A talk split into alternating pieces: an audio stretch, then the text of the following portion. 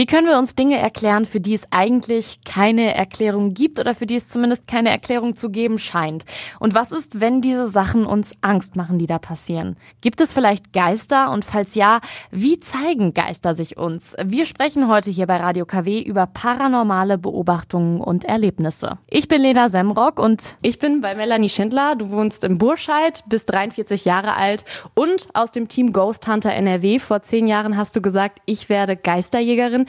Wie bist du darauf gekommen? Ja, ich wollte einfach wissen, gibt es ein Leben nach dem Tod? Gibt es Geister in echt? Bildet man sich Spuk nur ein oder auch nicht?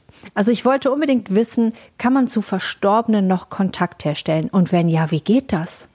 Ja, und können die das auch mit uns? Und heute nach zehn Jahren kann ich sagen, ja, es geht.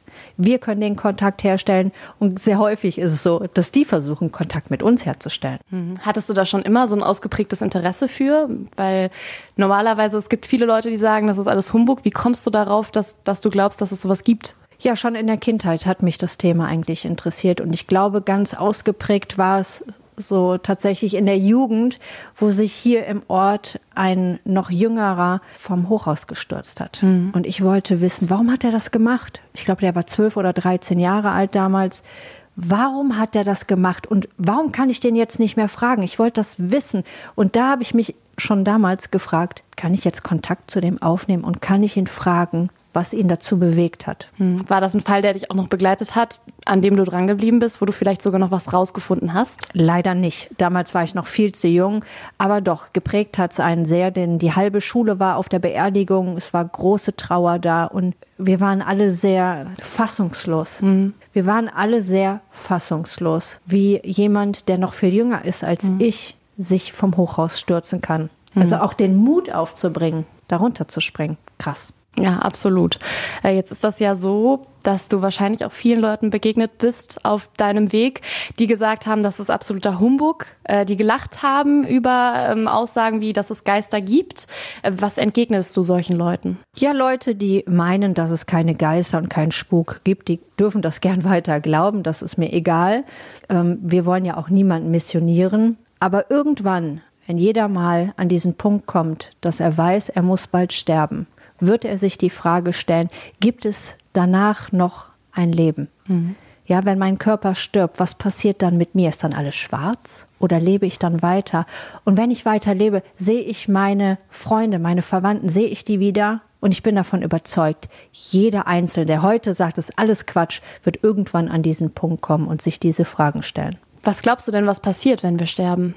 Hast du da jetzt schon so ein Bild für dich entwickelt? Ich weiß natürlich nicht, ob das richtig ist, denn das kann ich tatsächlich nicht sagen, aber ich glaube schon, dass wenn wir unseren Körper verlassen, dass dann auch verstorbene Familienmitglieder, Freunde da sind, die uns abholen, die uns, ich sage jetzt mal, hinüber ins Jenseits geleiten und ähm, dass wir dann auch unser Leben nochmal bearbeiten. Mhm. Da gibt's keine Hölle, da gibt's kein Auspeitschen wie sich manche das vielleicht vorstellen. Da gibt es nochmal ein Bearbeiten des Lebens. Was habe ich jemandem entgegengebracht und wie hat er sich dabei gefühlt? Ja, wenn ich, wenn ich besonders lieb war, wie hat der sich gefühlt? Aber auch wenn ich be besonders schlecht zu jemandem war, wie hat der sich damit gefühlt?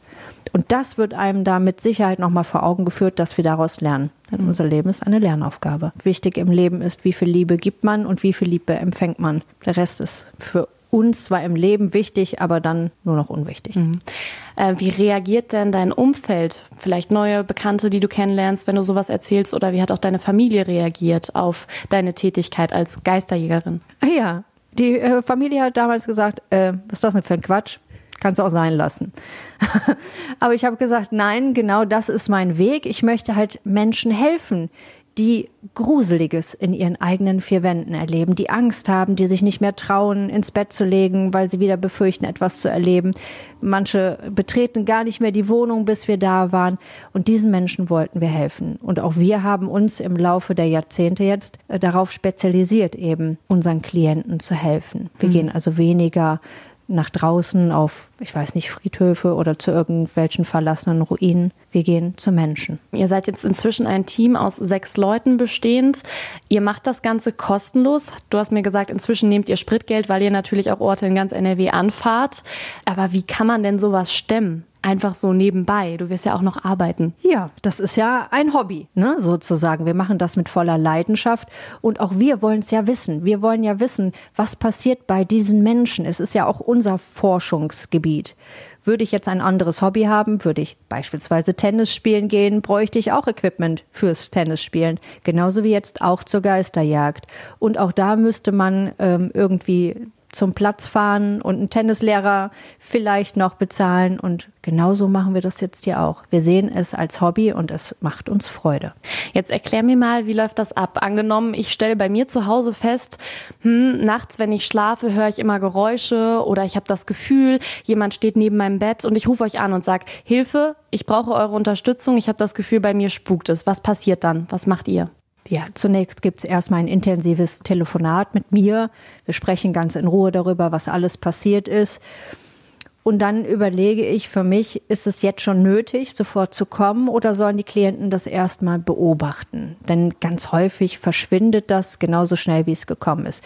Wenn unsere Klienten das aber schon Wochen oder Monate mitmachen, dann kommen wir selbstverständlich gern.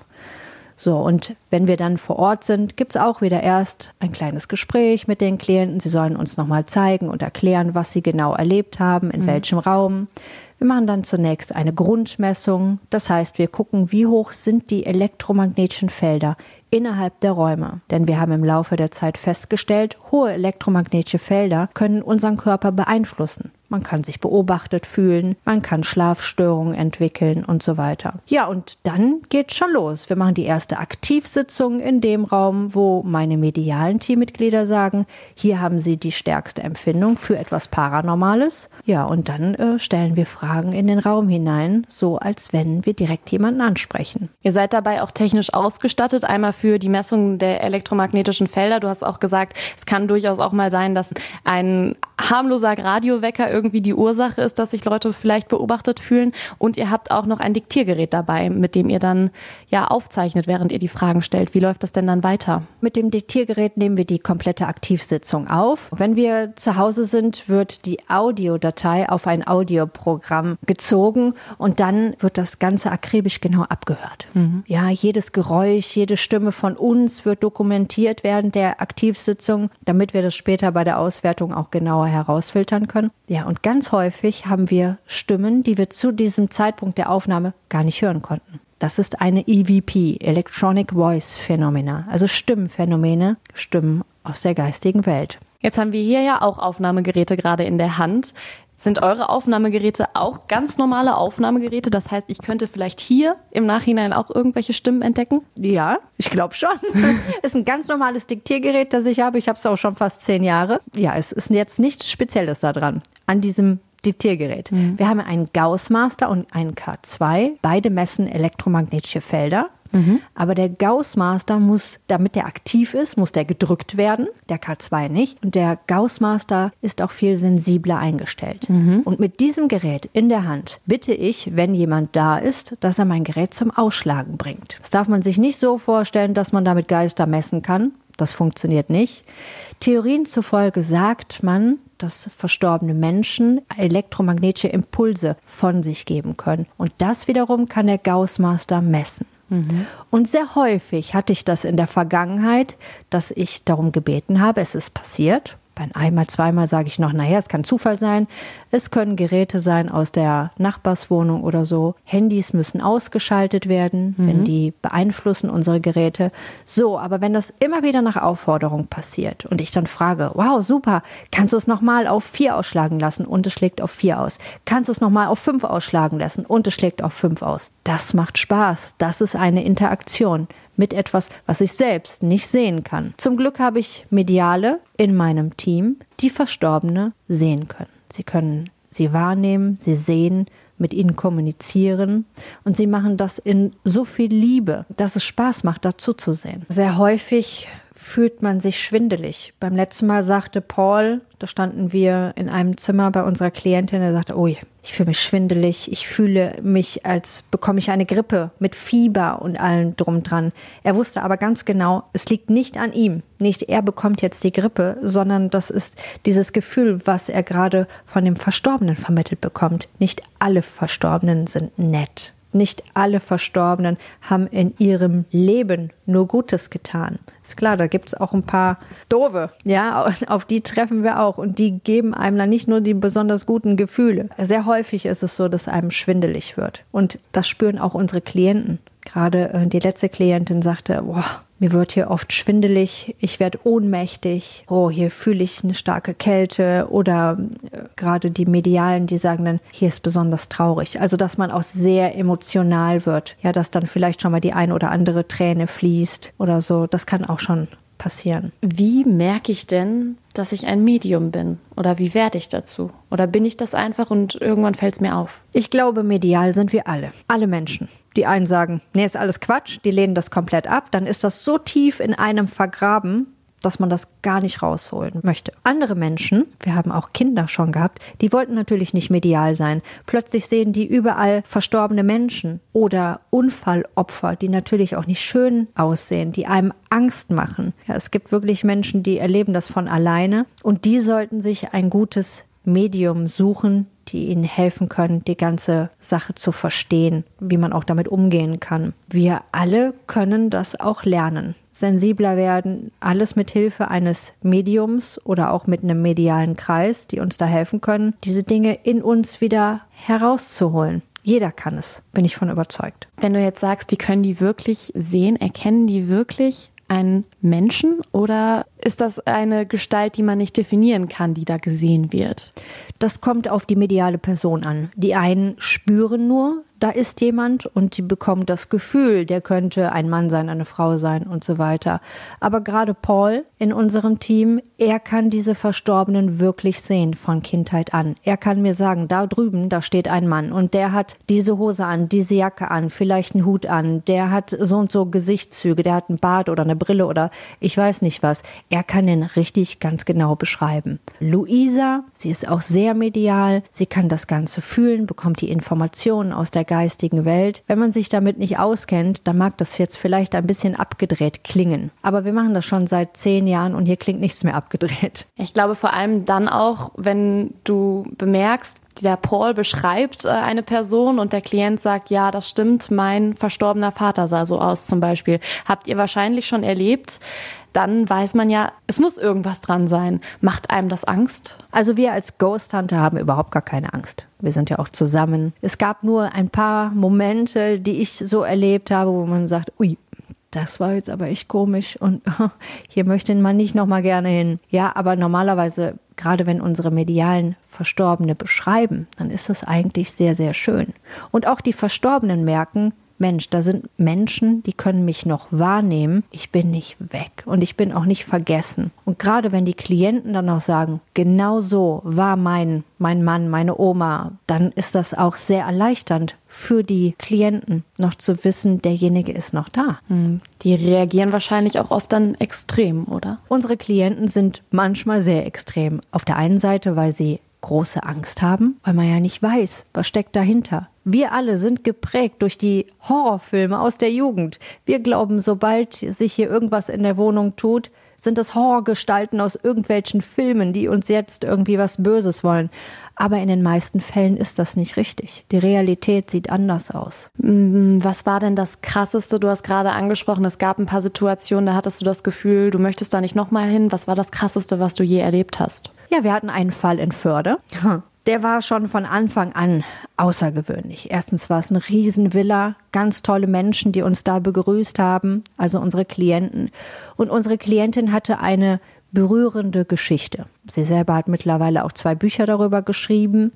Ja, und sie erzählte uns erstmal aus ihrer Kindheit, was sie alles erlebt hat und dass ihr Vater sie missbraucht hat über Jahre, was sie dann auch verdrängt hat. Und irgendwann wollte sie ein Buch darüber schreiben Mhm. Und dann begannen die Spukerlebnisse. So, und das war so schlimm, dass sie uns gerufen hat. Ja, und wie gesagt, am Anfang müssen die Klienten uns das erstmal erzählen. Und wir haben uns gedacht, ui, das ist bestimmt der verstorbene Vater, der sich dort bemerkbar macht. Mhm.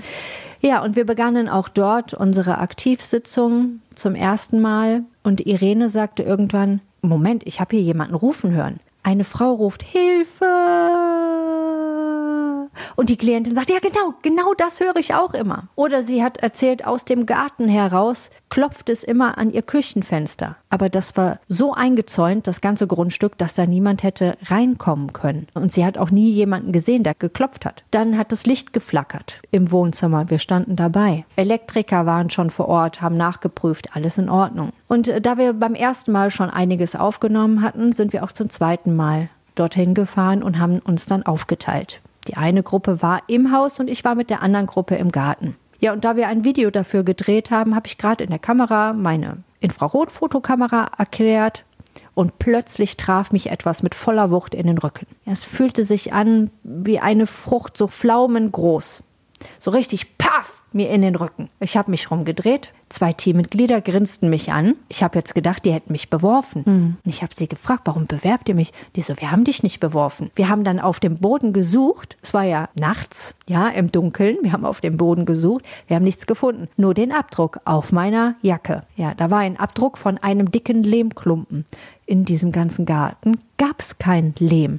Woher kam das? Man muss dazu sagen, dass der Garten hoch blickdicht umzäunt war. Er hätte also auch kein lustiger Nachbar irgendwie aus dem Garten was werfen können. Das war nicht möglich. Mhm. Wir haben alles überprüft. Zur selben Zeit, als dieser Wurf stattgefunden hat, haben wir eine EVP aufgenommen, die da sagte, wirf ihn weg. Ja, das fand ich schon interessant. Bin dann auch nach Hause und hier zu Hause war außer mir und meinem Sohn niemand. Mhm.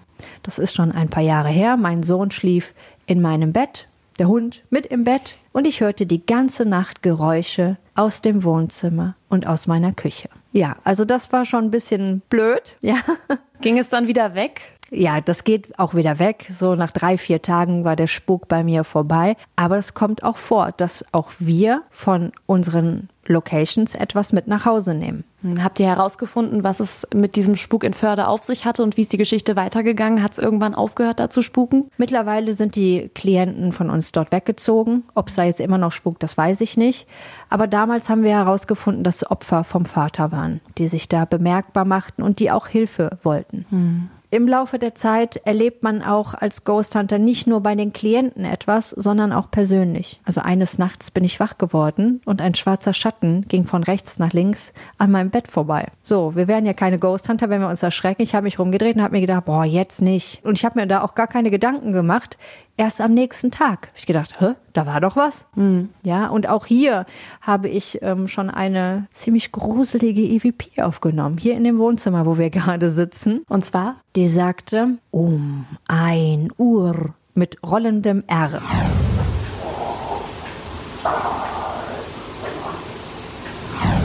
Was er mir damit sagen wollte, weiß ich nicht. Also wir finden auch nicht alles heraus. Ja, und es gibt äh, auch für uns immer Sachen, wo wir sagen, ja, okay, dann müssen wir das einfach mal so hinnehmen. Ich finde es beeindruckend, dass dir das überhaupt keine Angst macht anscheinend. Also, dass du da trotzdem denkst, ach ja, jetzt gerade keine Lust auf den Schatten. Also im, im Laufe der Zeit findet man es gut. Ja, man möchte ja, dass auch etwas passiert. Es ist ja sonst ein bisschen langweilig, wenn man im Dunkeln sitzt in die Stille horcht und es passiert nichts und gerade spät abends wünscht man sich ein bisschen Action, damit man nicht einschläft. Für unsere Klienten, die das zum allerersten Mal mitmachen, für die ist das natürlich immer noch spannend. Für die ist das gruselig, wenn wir da im Dunkeln sitzen. Aber warum sitzen wir da im Dunkeln? Nicht eben, weil es so schön gruselig ist, sondern weil wir die Empfindung etwas geschärft haben. Sonst verlassen wir uns auf unsere Augen, aber im Dunkeln hört man mehr, empfindet man mehr. Wärmeunterschiede, vielleicht ein Kältehauch oder sowas. Ja, und ganz häufig vermischen sich paranormale Phänomene mit natürlichen Ursachen. Das heißt, wenn wir zu unseren Klienten gehen, sagen wir nicht, hey, wo sind jetzt hier die Geister, sondern wir suchen zunächst nach natürlichen Ursachen. Was können unsere Klienten erlebt haben, was wir vielleicht herausfinden? So, und wo sie dann selbst sehen, ah, okay, ja selber drauf kommen können. Meistens kommt man da nicht selbst drauf. Wenn ihr das dann herausgefunden habt, was es ist, ist es denn dann so, dass es einfach nur die Klienten beruhigt, zu wissen, was es ist, oder dass der Spuk dann auch irgendwann aufhört? Das kommt ganz drauf an, denn die Verstorbenen sind genauso individuell wie wir Lebende auch. Ja, und nur weil die Melanie da hinkommt und sagt, so, du musst jetzt hier gehen, sagt der noch lange nicht, ui, da muss ich aber jetzt hören. Nein, sondern die entscheiden sich dann entweder zu gehen oder die brauchen noch ein bisschen Anleitung zu gehen. Also es, es, kann auch ein bisschen dauern. Wir sind ja hier keine, keine Künstler oder Kammerjäger, die da irgendwas wegmachen. Wir können auf jeden Fall herausfinden, was los ist, aber garantieren kann ich für gar nichts. Hm. Jetzt war das gerade in Förde ein Erlebnis, was dich geprägt hat, was du sehr heftig fandest. Wenn du dich zurückerinnerst, was ist das Schönste, was du erlebt hast? Sehr schön fand ich die Geschichte in Essen. Damals war es so, dass die Mutter uns rief. Sie sagte, meine Kinder und ich, wir erleben hier die ganze Zeit etwas und mein Mann glaubt uns nicht. Der kriegt das zwar auch mit, aber der sagt, das ist alles Quatsch. So, und wir haben herausgefunden, dass es der Bruder war von ihrem Ehemann, der sagen wollte, bitte verzeih mir, verzeih mir, dass wir uns nur gestritten haben, verzeih mir, dass wir uns nicht vertragen haben. Und wenn auch du mir verzeihen kannst, dann kann auch ich Frieden finden und gehen. Also der kam auch aus Liebe. Manchmal ist es so, dass wir Menschen nicht die richtigen Worte finden, um noch etwas zu sagen, uns nicht überwinden können, sich zu vertragen. Mhm. Na, einfach über den Schatten springen. Und erst, wenn jemand gestorben ist, fangen wir an, das Gute zu sehen. Und eigentlich sollten wir jetzt schon das Gute in jedem Menschen sehen und auch mal über den eigenen Schatten springen. Ja, damit auch unsere lieben Verwandten in Frieden gehen können. Jetzt hast du gerade gesagt, der Mann hat eigentlich gar nicht geglaubt, dass da irgendwas Paranormales passiert und hat das abgestritten. Als ihr dann vor Ort wart und das festgestellt habt, hat er euch geglaubt? Er musste sich jetzt eingestehen, dass da doch mehr dran war, als er glauben wollte. Mit diesen vielen Details, die wir ihm über seinen Bruder gesagt haben, gab es keine andere Möglichkeit mehr. Er musste es glauben. Wir wussten es ja vorher selber nicht. Wahnsinn. Und jetzt hatten wir gerade schon über Förde gesprochen. Im Kreis Wesel bei uns, da gibt es ja auch noch einen anderen Ort, der sehr mystisch ist und äh, sagen umwoben sozusagen, das äh, Haus Wolfskuhlen.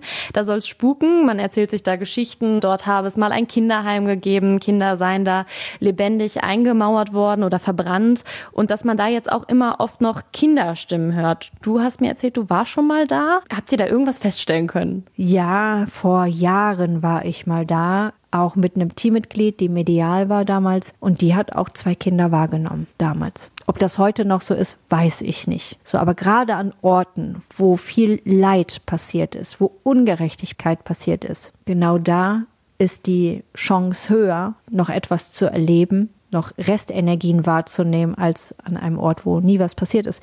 Wobei wir auch Klienten hatten, die ihr Haus neu gebaut haben und trotzdem hat es darin gespukt. Warum? Weil die Seelen so alt sind wie der Boden und nicht wie das Gebäude. Das sagt man so? Das äh, sagt nicht ich so. Mhm. Das meiste Wissen habe ich tatsächlich auch von medialen Menschen, die die Dinge halt erfahren, gelernt und selbst gesehen haben. Mhm. Und die meisten Verstorbenen gehen an den Ort zurück, an dem sie sich am wohlsten gefühlt haben. Also viele Leute sagen zum Beispiel, ja, in meiner Wohnung, da ist jemand gestorben und ich glaube, jetzt spukt's hier. Nein, nur weil jemand in einer Wohnung oder in einem Haus gestorben ist, bleibt derjenige noch lange nicht da. Sonst würde jedes Krankenhaus und jedes Altersheim äh, komplett spuken. Aber so ist es ja nicht. Ja, das ist vielleicht auch was, was man so mitbekommt aus Horrorfilmen. Ne? Da ist ja oft so, da sind Menschen gestorben und jetzt spukt es in diesem Haus. Das ist, ist ja so das, was weitergegeben wird durch solche Schauergeschichten und auch Horrorfilme, die im Kino laufen und so weiter.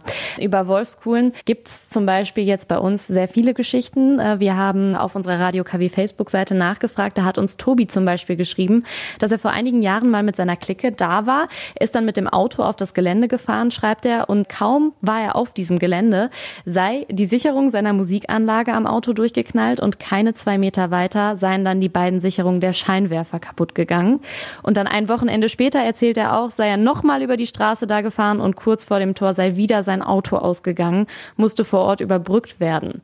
Ist das so, dass elektronische Geräte vielleicht irgendwie anfälliger sind für Energien? Auf jeden Fall.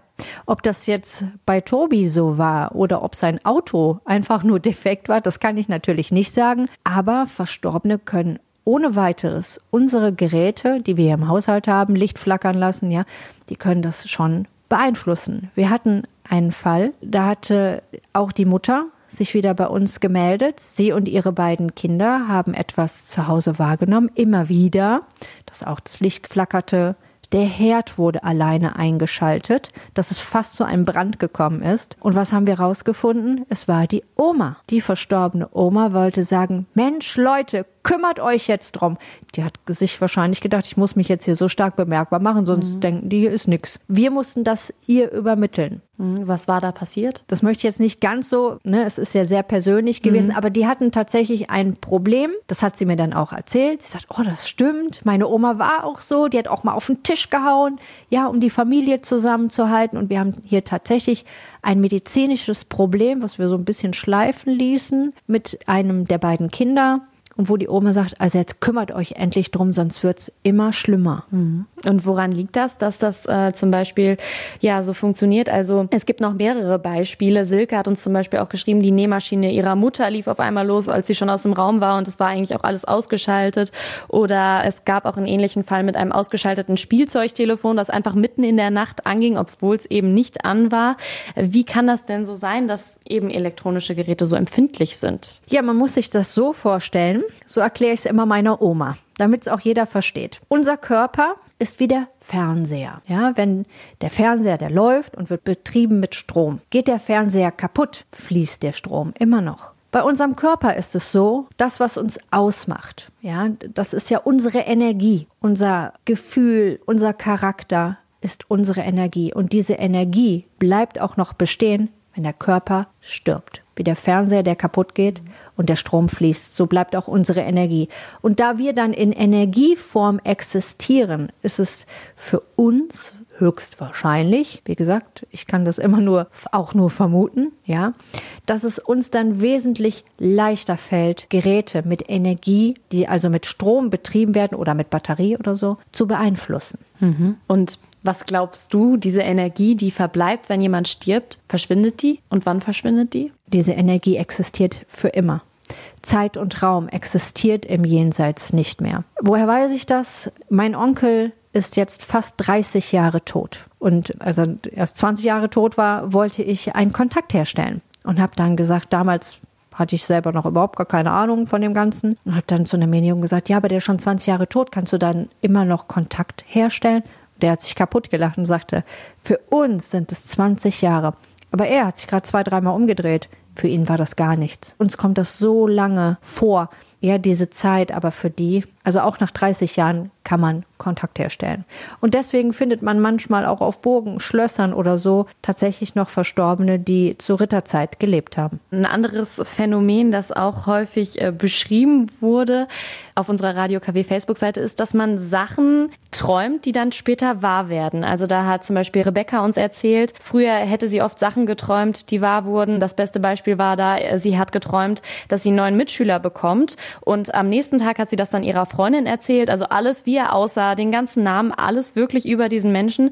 Und sie konnte den Jungen auch gar nicht kennen, denn er kam von weiter weg. Und am nächsten Tag stand er im Klassenraum und ihr wurde kotzschlecht. Wie kann sowas passieren? Ja, dann hat sie wahrscheinlich so eine Art siebten Sinn. Ja, Sie ist da besonders sensibel für. Es gibt ja auf der einen Seite mediale Menschen, die gut mit Verstorbenen können. Und es gibt andere Menschen, die haben solche Vorahnungen. Hat man ja auch sehr, sehr häufig dass man so ein komisches Bauchgefühl hat und dann passiert wirklich etwas. Hast du auch so Fähigkeiten? Ja, ich würde es gar nicht Fähigkeiten nennen, aber ähm, ich habe schon viele Dinge im Gefühl, die dann auch so eintreffen. Beeindruckend fand ich zum Beispiel auch die Geschichte von Annabelle. Die hat uns geschrieben, dass sie früher im Schlaf ihre Schwester fast erstickt hätte weil sie eben komplett mit ihrem ganzen Körper auf ihrer Schwester lag.